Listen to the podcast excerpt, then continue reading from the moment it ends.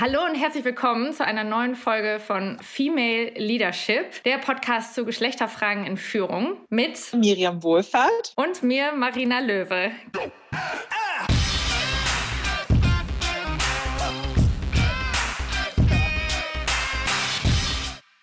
Wir haben heute eine spontane Umplanung gehabt. Wir hätten uns eigentlich in Berlin live getroffen und es hätte auch rund um Events stattgefunden oder Konferenzen die eigentlich geplant waren in Berlin. Aber aufgrund der Corona-Situation haben wir uns online getroffen und wir freuen uns sehr. Einmal, dass Stuart Bruce Cameron heute Zeit hat. Hallo Stuart. Hallo, ich grüße dich. Und René Brandt, Hallo. auch in Berlin. Ne? Hi René. Genau. Und Stuart ist CEO und Founder der Ulala Group und auch Co-Founder von Panda. Und René ist der Projektleiter bei Ulala und verantwortlich für das LGBT Plus Arbeitgebersiegel, die Pipe 500. Und Falls ihr euch mit dem Thema LGBT Plus noch nicht so auseinandergesetzt habt, könnten wir vielleicht mal einsteigen mit, wofür das Kürzel steht und warum es überhaupt ein separates Thema sein sollte und Geschlechterfragen sich nicht nur auf Männer und Frauen beziehen. Stuart, magst du uns mal ein bisschen mitnehmen? Sehr, sehr gerne. Alleine über dieses Kürzel könnten wir schon eine Stunde unterhalten, weil dafür gibt es nie richtige Einigkeiten, selbst in dieser Community. Also erstens mal, das, das Kürzel LGBT ist eine englische Abkürzung, steht für Lesbian, Gay, Bisexual, Transgender. Und wir benutzen noch das Plus hinzu. Es gibt noch andere, die andere Buchstaben benutzen, aber für uns, wir nehmen das Plus, was für alle anderen noch gilt, die unter dem Regenbogen stehen quasi. Weil wenn man irgendwie alle nehmen würde, dann würde man wahrscheinlich das ganze Alphabet unter diese Kürzel noch bringen könnten. Aber das, das macht das alles nicht sehr sinnvoll, finden wir. Genau, das ist LGBT. Das wird mittlerweile seit einigen Jahren auch im wirtschaftlichen Kontext benutzt als quasi Zielgruppe, auch im Bereich Diversity Management, weil man halt eben eben erkannt hat, dass man sich eben nicht nur um Gender kümmern sollte in dem Bereich, sondern da gibt es ja verschiedene Säulen. Und eine Säule davon ist halt eben auch LGBT, weil die halt einfach auch sehr, sehr viele Herausforderungen haben, in, vor allem natürlich auch im beruflichen Kontext her. Und man ist ja nicht ganz so unwenig. Also wenn man das mal so anschaut, in Deutschland äh, sieht man so man sagt gerade aktuell 7,4 Prozent. In anderen Ländern sagt man sogar bis zu 15 Prozent, wenn man sagt, man ist nicht hetero. Das hat immer ein bisschen was damit zu tun, wie offen eine Gesellschaft ist. Tatsächlich hat man herausgefunden, je offener eine Gesellschaft ist, desto mehr Leute identifizieren sich auch quasi als nicht heterosexuell, sondern als entweder LGBT, non-binary oder whatever. Und da sieht man schon, das sind schon einige Menschen auf alle Fälle. Ja, das ist ja dann auch nicht gerade eine geringe Masse an auch hochqualifizierten Fachkräften, von denen wir Richtig. immer hören, dass sie gesucht werden. Was uns natürlich auch interessiert, was ist denn eure persönliche Motivation? Also René, was hat dich denn mit zu Stuart und der Ulala Group eigentlich gezogen? Was ist dein persönlicher Beweggrund, da was zu bewegen? Genau, in meinem Studium habe ich Gender Studies studiert und habe ich dann mit Gleichstellung von Frauen und Männern beschäftigt, aber auch vertiefend mit dem Thema LGBT und Diversity Management. Und vor dem Hintergrund, genau, bin ich dann bei Stuart gelandet nach meinem Abschluss, weil ich als Thema einfach dann mich schon äh, theoretisch damit befasst habe. Habe dann ja auch meine Masterarbeit dazu geschrieben, habe aber dann gedacht, okay, irgendwie würde ich dann doch gerne in den praktischen Bereich gehen, was das angeht. Und da war dann eben die Ulala Group ideal, um dann auch wirklich mit Unternehmen direkt zusammenzuarbeiten und eben dafür zu sorgen, dass sie ihr LGBT-Diversity-Management voranbringen können. Ich komme übrigens gar nicht aus dieser Gleichberechtigungsschiene heraus, überhaupt gar nicht. Ich habe BWL studiert, hatte damit eigentlich gar nichts am Hut gehabt, äh, sondern bei mir war das tatsächlich nur, dass ich halt festgestellt habe, dass es ganz schön gefährlich ist und ähm, anstrengend, wenn man halt eben LGBT ist. Ich bin halt schwul und äh, habe halt sehr früh festgestellt, dass du halt in der Arbeitswelt äh, viele, viele Nachteile hast, wenn du offen bist. Ich will da jetzt gar nicht zu tief einsteigen, aber ich wurde quasi da halt auch diskriminiert ähm, oder du hast halt gemerkt, du kommst nicht mehr voran, du wurdest ausgeschlossen von bestimmten Meetings und, und, und. Und für mich war das äh, immer ziemlich nervig, weil ich eigentlich bloß einen Arbeitsplatz finden wollte, wo es egal ist, ob ich jetzt homo oder hetero bin. Ich wollte einfach bloß meine Arbeit machen und das war halt damals vor Gott, bin jetzt schon doch etwas älter, 40 Jahre, aber vor so äh, 24 Jahren, als ich da quasi in die Arbeitswelt eingestiegen bin, war das, war das halt noch alles, ähm, wie soll ich sagen, noch sehr, sehr schwierig. Und als ich damals gesucht hatte nach solchen Arbeitgebern, die offen sind, denen es ist also quasi egal ist, ob man homo hetero ist, das hat Ewigkeiten gedauert und bis dann quasi alles gestartet ist. Das ist aber jetzt das nächste Thema. Aber ich bin tatsächlich gar nicht so von dieser Schiene aus gekommen, sondern ich wollte einfach bloß einen Arbeitgeber finden, der, der, der mich so, der mich so nimmt, wie ich halt quasi bin und dass ich endlich keine Probleme mehr habe. Jetzt kommt ein kleiner Werbespot. Aufgepasst! Heute möchte ich dir unseren Partner Pendo vorstellen. Pendo ist eine All-in-One-Lösung für Produktanalyse, Produktentdeckung, In-App-Anleitungen und Session-Replays, damit du die Benutzererfahrung sowohl deiner KundInnen als auch der Mitarbeitenden deutlich verbessern kannst. Auf KundInnenseite kannst du also den Wert deines Produktes und die Nutzungsdauer maximieren. Dadurch werden deine NutzerInnen motiviert, mehr Produkte zu erwerben. Und für deine Mitarbeitenden wiederum wird die Produktivität gesteigert, indem die Nutzererfahrung von internen oder externen digitalen Tools erleichtert wird, um diese dann auch effektiver zu nutzen. Wenn du also die User Experience in deinem Business steigern möchtest, solltest du unbedingt mal bei Pendo vorbeischauen. Unter digitalkompakt.de/slash Pendo habe ich dir eine Weiterleitung eingerichtet, schreibt sich P-E-N-D-O und dort kannst du das Ganze sogar einfach mal gratis testen. Und alle Infos findest du wie immer auch auf unserer Sponsorenseite unter digitalkompakt.de/slash Sponsoren. Werbung Ende. Ich habe mal eine Frage. Ihr habt eben gesagt, ihr macht auch dieses Siegel, dieses Pride 500. Das kriegen dann Firmen, die da besonders gut sind? Oder wie muss man sich das vorstellen? Und gibt es Genau. da Firmen, die da hervorstechen? Kannst du uns da Beispiele nennen? Das würde mich mal persönlich interessieren. Ja, also Price 500 ist einer unserer relativ neuen Projekte. Also unsere Firma, die Ulala Group, gibt's jetzt seit elf Jahren. Äh, Seit elf Jahren beschäftigen wir uns quasi hier mit LGBT Diversity und machen Karrieremessen, Events, Beratungen und so weiter. Und seit drei Jahren haben wir, ähm, also beziehungsweise vor drei Jahren haben wir das Arbeitgebersiegel Price 500 ins Leben gebracht und das tatsächlich eine Auszeichnung ist für Unternehmen, die sich besonders für LGBT am Arbeitsplatz auszeichnen. Ähm, das ist ein langes Audit, was du durchlaufen musst und das ist quasi ein Benchmark quasi von den besten pra äh, Practices, was du machen kannst als Arbeitgeber, um LGBT-friendly zu sein. Und wenn du bei unserem Audit 65 Prozent bestehst, dann bekommst du dieses Siegel, dieses Pride 500 Arbeitgebersiegel und kannst damit auch rausgehen und wirklich zeigen, wir sind wirklich LGBT-friendly. Weil in der heutigen Zeit mittlerweile ist es ja so, dass doch viele Unternehmen sagen, wir sind ja offen und wir haben ja keine Probleme und bei uns sind ja alle willkommen, bla bla bla. Ihr, ihr kennt das. Und das sagen immer sehr, sehr viele Unternehmen, aber wir wollen Fakten haben. Und man kann halt eben wirklich sehr gut herausfinden, ob ein Unternehmen halt LGBT-friendly ist von den Strukturen her. Und mittlerweile, es, es geht von Jahr zu Jahr, machen mehr Unternehmen bei uns mit. Ist ja freiwillig, das zu machen. Und es besteht leider nicht jedes Unternehmen. Also wir haben sehr, sehr viele Unternehmen, die das noch nicht bestehen ähm, und noch nicht das Siegel bekommen. Aber sie sehen zumindestens, wo sie gerade eben stehen. Also wo ist der Ist-Zustand und wo können sie sich noch verbessern. Und das finden viele Arbeitgeber toll und entwickeln sich da weiter. Und wer da jetzt gerade so federführend ist, also eine, also ein Unternehmen, was ich hier immer sehr gerne ähm, erwähne, weil es wirklich ein, ein Top-Arbeitgeber ist für LGBT, das ist SAP. Also SAP ist ja einer hier der größten Unternehmen hier in Deutschland und die machen wirklich auch generell im Bereich Diversity sehr, sehr viel für, für alle möglichen Gruppen, sind ein sehr ein toller Arbeitgeber für Chancengerechtigkeit und äh, machen hier auch im Bereich LGBT Diversity wirklich einen fundamentalen super Job, haben quasi hier die Bestnoten. Ne? Und was mich auch so freut, wenn, wenn man dann, ich habe letztens den Personalchef äh, von SAP getroffen, Kava. Kawayanosi, und, äh, ja. Genau, und ähm, sehr gut. Und der hat, als ich ihn gefragt habe, ja, ähm, warum macht ihr eigentlich LGBT Diversity? Also warum, warum macht ihr das jetzt eigentlich? Und er hat gesagt, naja, das ist doch ganz klar, wir wollen die besten Leute haben, wir wollen die besten Produkte haben. Da ist es ein absolutes No-Go, dass wir uns natürlich für LGBT Diversity in, entschieden haben und das natürlich konsequent durchführen. Und so zeigt es ja auch alle Diversity-Studien, die es gibt, dass Diversity ist halt auch wirtschaftlich, macht das Sinn, du kriegst die besten Leute, du machst die besten Produkte. Und deswegen, wenn du dich eben nicht mit äh, Diversity beschäftigst im Unternehmen, schadest du dem Unternehmen. Und das hat mir, die Antwort hat mir sehr gut gefallen. Und ich mag auch ganz gerne, dass Unternehmen dieses Thema Diversity nicht nur nehmen als so, ach ja, das ist jetzt so ein, so ein softes Thema und wir wollen ja jetzt einfach nur fair sein. Ich finde fair sein sehr wichtig und sehr richtig und so soll es auch sein. Aber man darf auch nicht vergessen, es hat eine wirtschaftliche Komponente. Und für mich Führungskräfte, die Diversity nicht ernst nehmen, schaden dem Unternehmen und gehören ausgetauscht. Ich habe mal eine Frage und zwar, ich habe mich jetzt ehrlich gesagt noch nie so in der Tiefe damit beschäftigt. Also wir haben bei uns bei RatePay, wir haben, ich würde sagen, wir haben eine sehr diverse Struktur. Wir haben auch Menschen jeglicher Couleur und äh, Geschmacks bei uns. Ich habe aber das noch nie jetzt als Thema so für mich genommen. Ich dachte, ich muss mich jetzt ganz bewusst damit beschäftigen.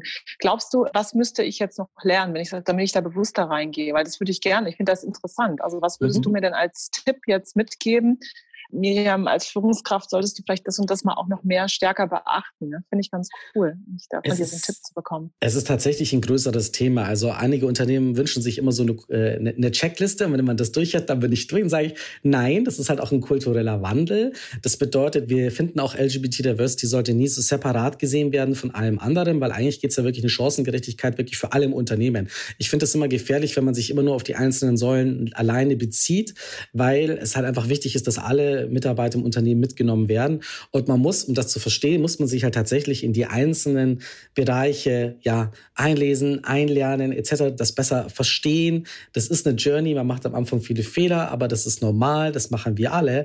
Aber mit der Zeit hat man ein größeres Verständnis und, und das finde ich auch okay, wenn das, wenn das so eine Reise ist. Man, ich, ich erwarte gar nicht, dass ein Unternehmen jetzt anfängt, damit das alles richtig macht, sondern eher, hey, ihr geht auf diese Reise, auf geht's, holt euch Leute dazu, die sich damit auskennen, die euch ein bisschen an die Hand nehmen, zumindestens, dass man die ersten Fehler vielleicht nicht gleich macht. Und dann ist es halt einfach ein ongoing learning. Ich meine, auch, auch Leute, die sich mit Diversity beschäftigen, so wie jetzt wir, wir waren am Anfang auch nicht davor gefeilt, hier sehr viele Fehler zu machen. Jetzt weniger vielleicht im Bereich LGBT, auch da. Aber zum Beispiel, wir hatten eine, ich finde es immer ganz gut, das zu erklären, warum Diversity auch nicht immer gleich Diversity ist und wie wichtig das ist, dass man wirklich alle Säulen wirklich äh, strategisch angeht. Weil als ich die erste Sticks and Stones gemacht habe, das ist eine LGBT-Karrieremesse, die hatte ich vor zehn Jahren gestartet, die war halt eben für LGBT gedacht. Und komischerweise an dem Messetag am für sich waren dann von den Besuchern 95 Prozent Männer und nur 5% Frauen. Aber warum? Ich habe ich hab das ja an LGBT ausgedichtet. Also warum kommen da nur Männer? Und ich habe am Anfang damals gedacht, naja, vielleicht haben die Frauen da einfach kein Interesse, vielleicht interessieren die sich da nicht so für Karriere.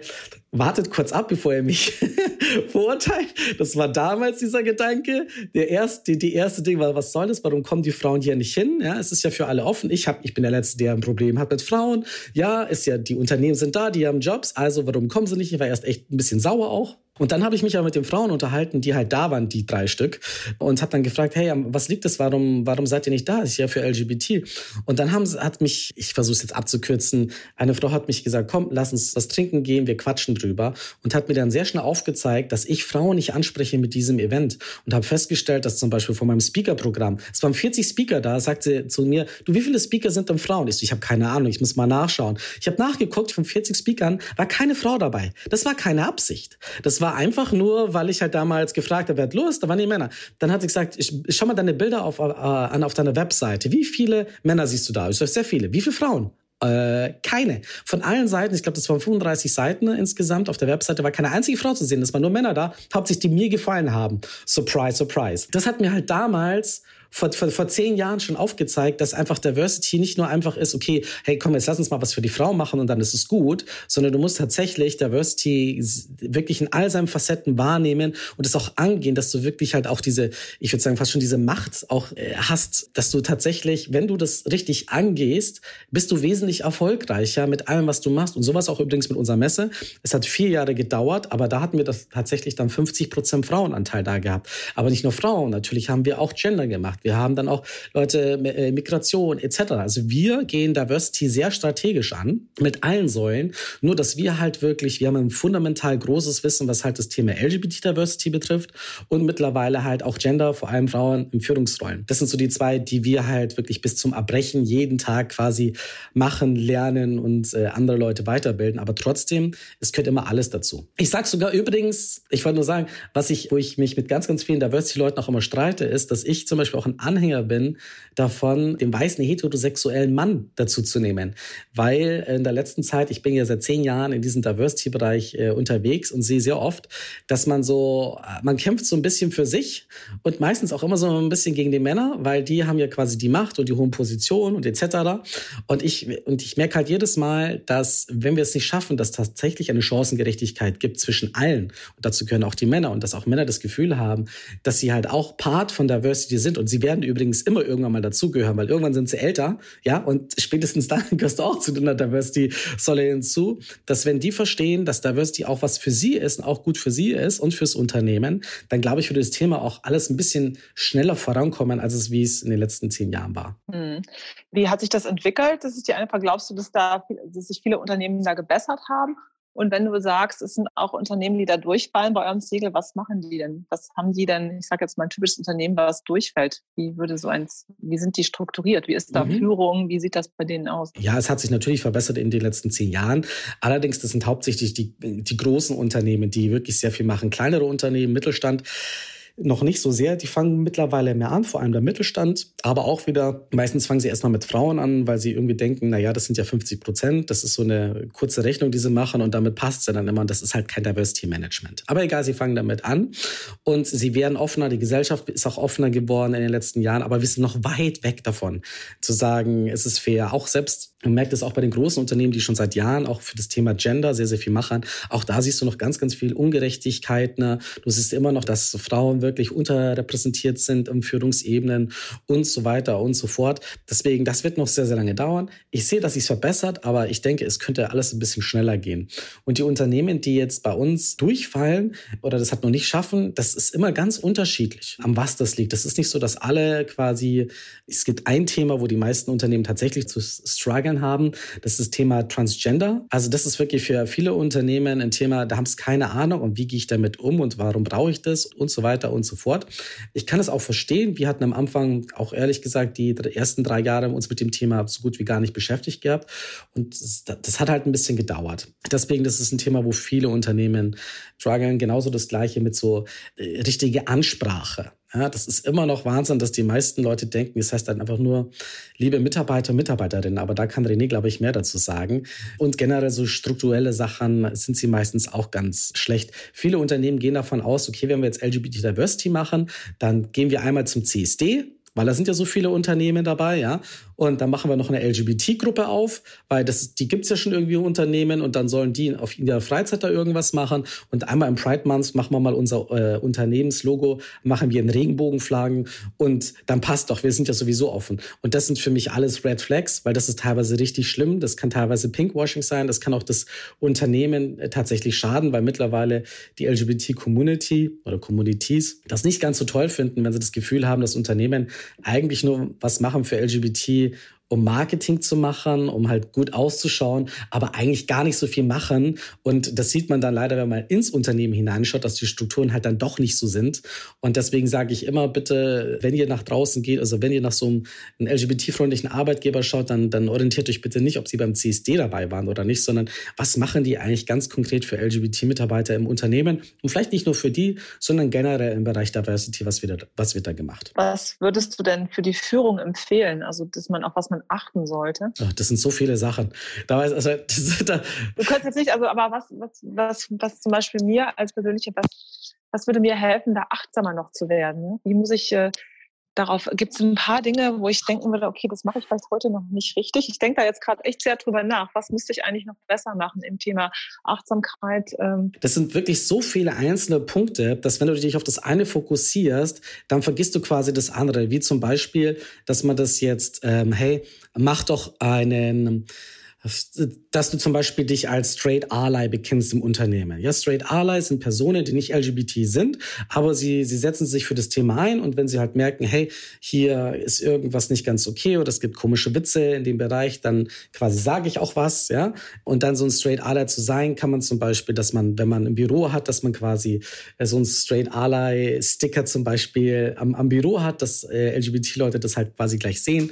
Das kann man machen. Aber das ist ein, eine, eine von von ganz, ganz, ganz, ganz, ganz, ganz vielen Sachen, ähm, die man tatsächlich machen kann, um, also wir werden sowieso, wir werden nochmal so einen kleinen Straight Ally Ratgeber rausbringen, speziell für Leute, was kann ich denn da eigentlich alles machen, weil es sind halt tatsächlich doch viele Sachen. Was ich meistens empfehle, sind tatsächlich Führungskräfte-Trainings, wo man wirklich einen ganzen Tag da durchgeht, wo du wirklich geschult wirst von allen möglichen Sachen, von die Bedeutung, der Name, wie geht man damit im normalen Leben um, was macht man in den unterschiedlichsten Situationen, weil es halt doch so viel ist, dass es nicht eine kleine Checkliste nur ist. Und sowas hilft, genauso wie so Unconscious Bias Bias-Trainings. Ich bin da immer so ein bisschen, ja, also die, die sind meistens, die sind toll, wenn du da drin bist und da kannst du ganz viele Aha-Erlebnisse mitnehmen. Das Schwierige ist nur, du brauchst die eigentlich regelmäßig, dass das wirklich einen, einen, tieferen Impact hat, weil ansonsten verpufft es recht schnell. Wir wissen dann zwar alle, wir haben hier irgendwelche Biases, das ist schon mal gut, aber die verändern sich natürlich nicht so schnell, wenn man nicht halt dran arbeitet. Ja, wie Gewohnheiten, das dauert halt, sich das zu verändern. Aber das machen wir halt tatsächlich für die Unternehmen, dass wir mittlerweile Führungskräfteschulungen machen und wirklich eine Klasse nach der nächsten dran nehmen, um die ein bisschen weiter zu informieren. Und das hilft tatsächlich. Ich glaube, wenn dann quasi Führungskräfte auch sensibilisiert sind eben auch dann ein Gespür dafür bekommen, dass es eben es vielleicht auch Personen gibt, die zum Beispiel ungeoutet sind im Unternehmen, dann sind es einfach auch schon kleine Sachen, die dann helfen als Führungskraft, dass man zum Beispiel, wenn man eine Person zur Weihnachtsfeier einlädt und der Partner kommt mit, dass, wenn es jetzt ein männlicher Kollege ist, dass man nicht sagt, ach, und kommt deine Partnerin auch, dass man nicht generell davon dann von Anfang an ausgeht. Zum Beispiel sind auch oft so kleine Sachen oder dass man halt auch, wenn man merkt, dass irgendwie schwulenfeindliche Witze oder äh, LGBT-feindliche Witze gemacht werden, dass man eben dann äh, das klar macht und sich positioniert als Führungskraft und sagt, dass es eben nicht okay ist. Das ist ein bisschen genau das Gleiche mit, wie mit, Frauen, wenn man, wenn es also quasi in irgendwie einen sexistischen oder rassistischen Witz gibt, dass man halt einfach hier schneller Stellung bezieht und das nicht einfach nur so untergehen lässt und meistens halt, wen es halt nicht betrifft. Ich finde es halt sehr wichtig, dass zum Beispiel jetzt, sagen wir mal, einen sexistischen Witz, dass da nicht vielleicht unbedingt die Frauen was sagen, sondern die Männer was sagen. Ja? Dass also nicht immer die Betroffenen äh, sich dazu äußern müssen, sondern dass jede, jede deswegen sagen wir mal Allies dazu, die quasi einfach, okay, wenn ich jetzt einen, äh, einen rassistischen Witz höre, ja, und äh, dass ich dann quasi als Deutscher, wenn es ein deutsches Unternehmen ist, halt mich dagegen positioniere und sage, so geht das nicht, weil so wird man halt auch am meisten ja. tatsächlich auch gehört, als wenn du für dich quasi immer selbst kämpfen musst. Jetzt kommt ein kleiner Werbespot. Aufgepasst! Wusstest du, dass HR-Teams heutzutage mit mehr Aufgaben denn je konfrontiert sind? In der aktuellen Studie HR Trends, die Zukunft der Personalarbeit 2024 von Sage, wurden HR-Teams aus sieben verschiedenen Ländern und über 20 Branchen befragt, um top aktuelle Insights in der Entwicklung des Personalwesens zu geben. Sage entwickelt HR-Tools und Software für dein Unternehmen, um Lohnabrechnungen, Personalmanagement, Buchhaltung und mehr zu vereinfachen. So, und die Studie von Sage zeigt unter anderem, dass ganze 91% der HR-Teams angeben, dass ihre Arbeit Arbeitsbelastung im letzten Jahr zugenommen hat, aber gleichzeitig glauben 79 Prozent der Befragten, dass Automatisierung ihre Prozesse zukünftig verbessern und Zeit sparen kann. Ebenfalls spielt auch KI eine große Rolle. Derzeit nutzen etwa ein Drittel bereits Chatbots wie ChatGPT in ihren Prozessen und circa drei Viertel der PersonalleiterInnen sind sich bereits sicher, dass KI die Arbeitsweise im HR revolutionieren wird. Du merkst, die Studie ist vollgepackt mit Statistiken, überraschenden Erkenntnissen und Tipps für HR-Führungskräfte, die vorankommen wollen und zeigt eine Momentaufnahme der sich stetig wandelnden Rolle von HR heute. Am besten schaust du dir die Studie HR-Trends, die Zukunft der Personalarbeit 2024 selbst an. Unter digitalkompakt.de slash Sage, S-A-G-E, kannst du sie dir komplett kostenlos herunterladen. Und wie immer findest du alle Infos auch auf unserer Sponsorenseite unter digitalkompakt.de slash Sponsoren. Werbung Ende. Ja, und Stuart, ich bin total dankbar, dass du am Anfang so offen auch auf deine eigenen Fehler eingegangen bist, die du am Anfang gemacht hast, weil ich glaube, das ist ja auch was, wo sich keiner von freisprechen kann, selbst wenn du selber zu einer Minderheit gehörst, wie blind wir dann aber wieder sein können für andere Bereiche. Ja, also du hattest auf dem Schirm, hey, ich als nicht heterosexueller Mann empfinde eben auch eine Diskriminierung in bestimmten Bereichen und hast dann selber die Messe gestartet mit nur männlichen Speakern, also einfach nicht bewusst darüber nachgedacht.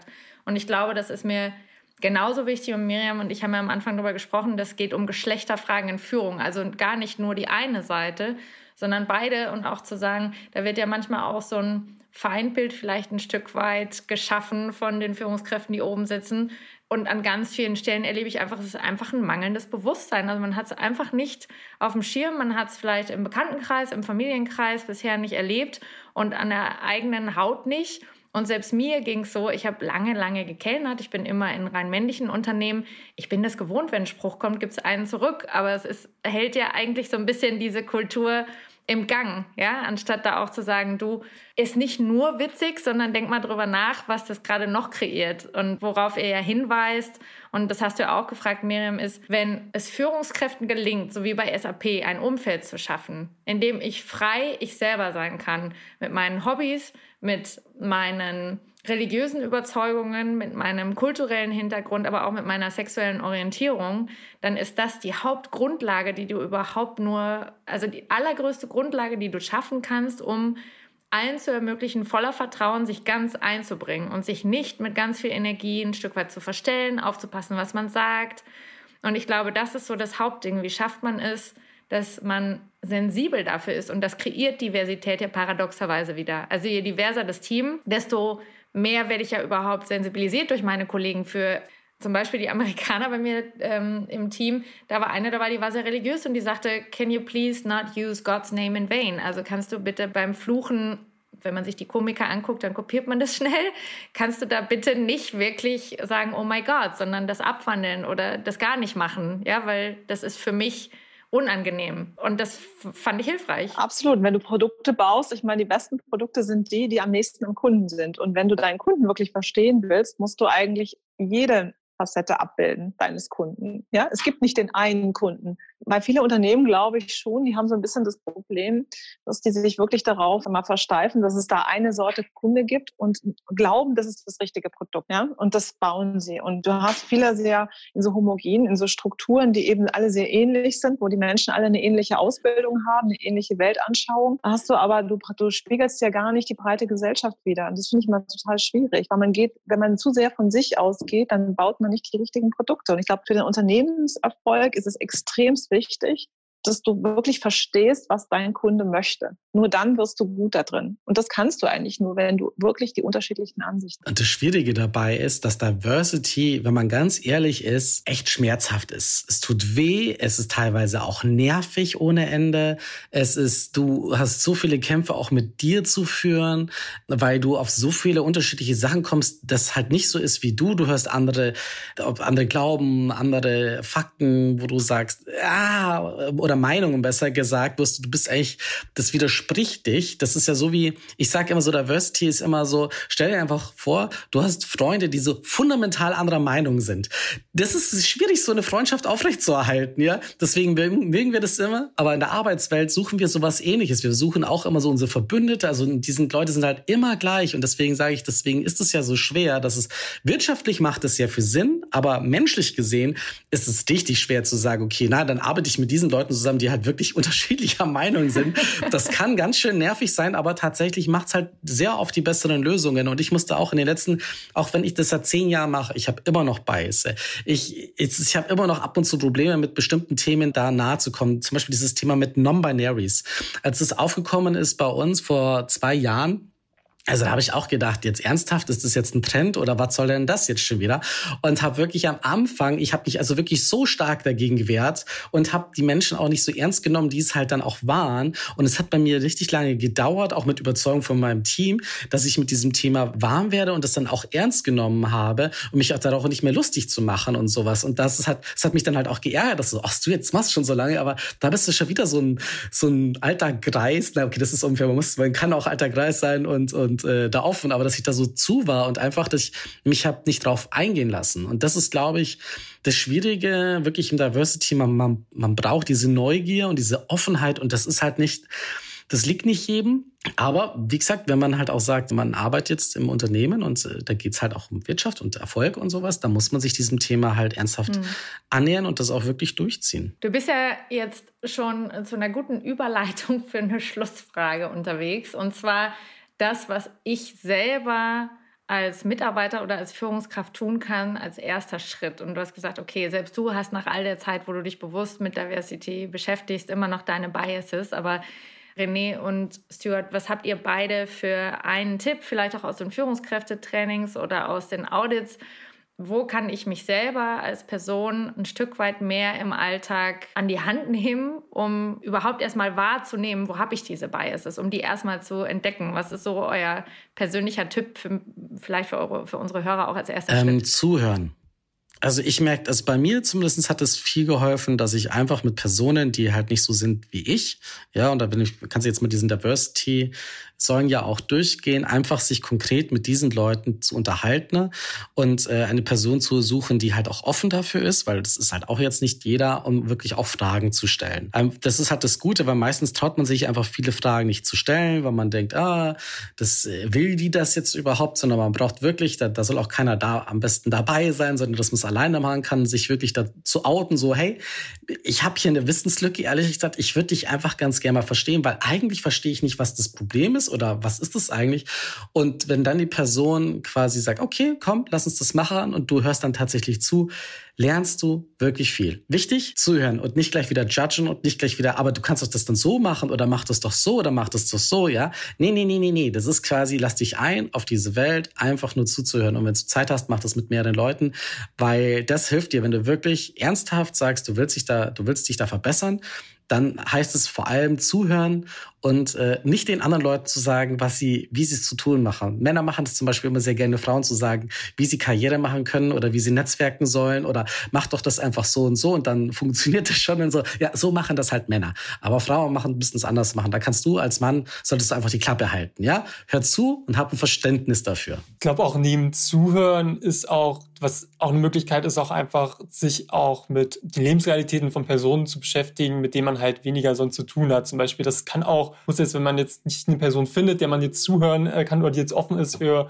mit einem darüber zu reden, kann man zum Beispiel, gibt es ja auch unglaublich viele Bücher dazu. Zum Beispiel, ich habe mich auch, äh, was das Thema Rassismus beschäftigt, habe ich dann äh, zum Beispiel das eine Buch Deutschland schwarz-weiß gelesen, wo ich einfach eine Menge dazu gelernt hatte, weil ich ja eben natürlich eher aus dem Gender-Kontext kam und das da zwar auch eine Rolle gespielt hat, ich aber nicht so darauf fokussiert war.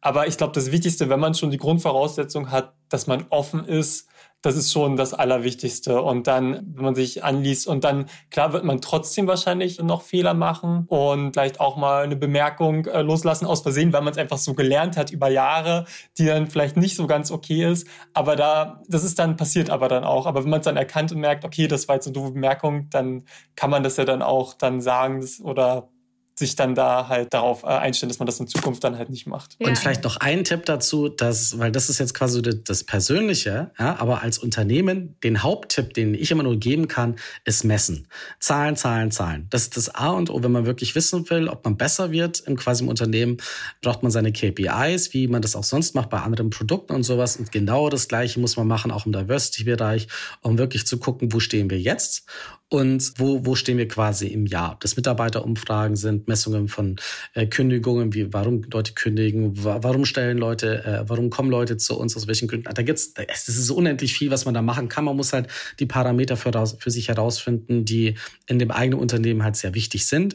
Aber das ist so, wo ich immer sage, äh, so muss man das tatsächlich angehen. Man muss strategisch angehen, planen und mit Zahlen unterfüttern. Ansonsten ist das alles nur so, kleine Aktionen, äh, einfach so, so einen Stein ins Wasser reinschmeißen, aber da verändert sich auf Dauer nicht so viel. Ja, ganz herzlichen Dank, Stuart und René, für den ersten Einblick. Wir sind euch sehr dankbar für den Hinweis auch auf was man so für eigene Fehler haben kann und blinde Flecken, dass es Zeit braucht, sich mit dem Thema wirklich tiefer auseinanderzusetzen, dass es unangenehm sein kann und eine Herausforderung, aber sich eben auch bis hin zu wirtschaftlich lohnt und eine Bereicherung ist, weil es eine Arbeitskultur kreiert, in der alle ihre Bestleistung bringen können. Und dass es über Zuhören, Fragen stellen, sich mit den Lebensrealitäten beschäftigen und auch ganz knallharte Messen am besten funktioniert. Ich danke euch ganz herzlich, René und Stuart. Danke dir, Martina. Ich wünsche euch weiterhin sehr viel Erfolg mit der Ulala Group und mit dem Arbeitgebersiegel überhaupt für LGBT Plus mit der Pride 500. Alles Gute für euch. Danke dir. Bis dahin, Marina. Tschüss. Danke. Ciao. Tschüss.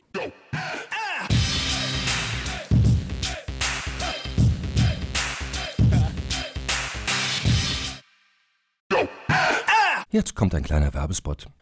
Aufgepasst! Wusstest du, dass HR-Teams heutzutage mit mehr Aufgaben denn je konfrontiert sind? In der aktuellen Studie HR Trends, die Zukunft der Personalarbeit 2024 von Sage, wurden HR-Teams aus sieben verschiedenen Ländern und über 20 Branchen befragt, um top aktuelle Insights in der Entwicklung des Personalwesens zu geben. Sage entwickelt HR-Tools und Software für dein Unternehmen, um Lohnabrechnungen, Personalmanagement, Buchhaltung und mehr zu vereinfachen. So, und die Studie von Sage zeigt unter anderem, dass ganze 91% der HR-Teams angeben, dass ihre Arbeit Arbeitsbelastung im letzten Jahr zugenommen hat, aber gleichzeitig glauben 79 Prozent der Befragten, dass Automatisierung ihre Prozesse zukünftig verbessern und Zeit sparen kann. Ebenfalls spielt auch KI eine große Rolle. Derzeit nutzen etwa ein Drittel bereits Chatbots wie ChatGPT in ihren Prozessen und circa drei Viertel der PersonalleiterInnen sind sich bereits sicher, dass KI die Arbeitsweise im HR revolutionieren wird. Du merkst, die Studie ist vollgepackt mit Statistiken, überraschenden Erkenntnissen und Tipps für HR-Führungskräfte, die vorankommen wollen und zeigt eine Momentaufnahme der sich stetig wandelnden Rolle von HR heute. Am besten schaust du dir die Studie HR-Trends, die Zukunft der Personalarbeit 2024 selbst an. Unter digitalkompakt.de slash Sage, S-A-G-E, kannst du sie dir komplett kostenlos herunterladen. Und wie immer findest du alle Infos auch auf unserer Sponsorenseite unter digitalkompakt.de slash Sponsoren. Werbung Ende.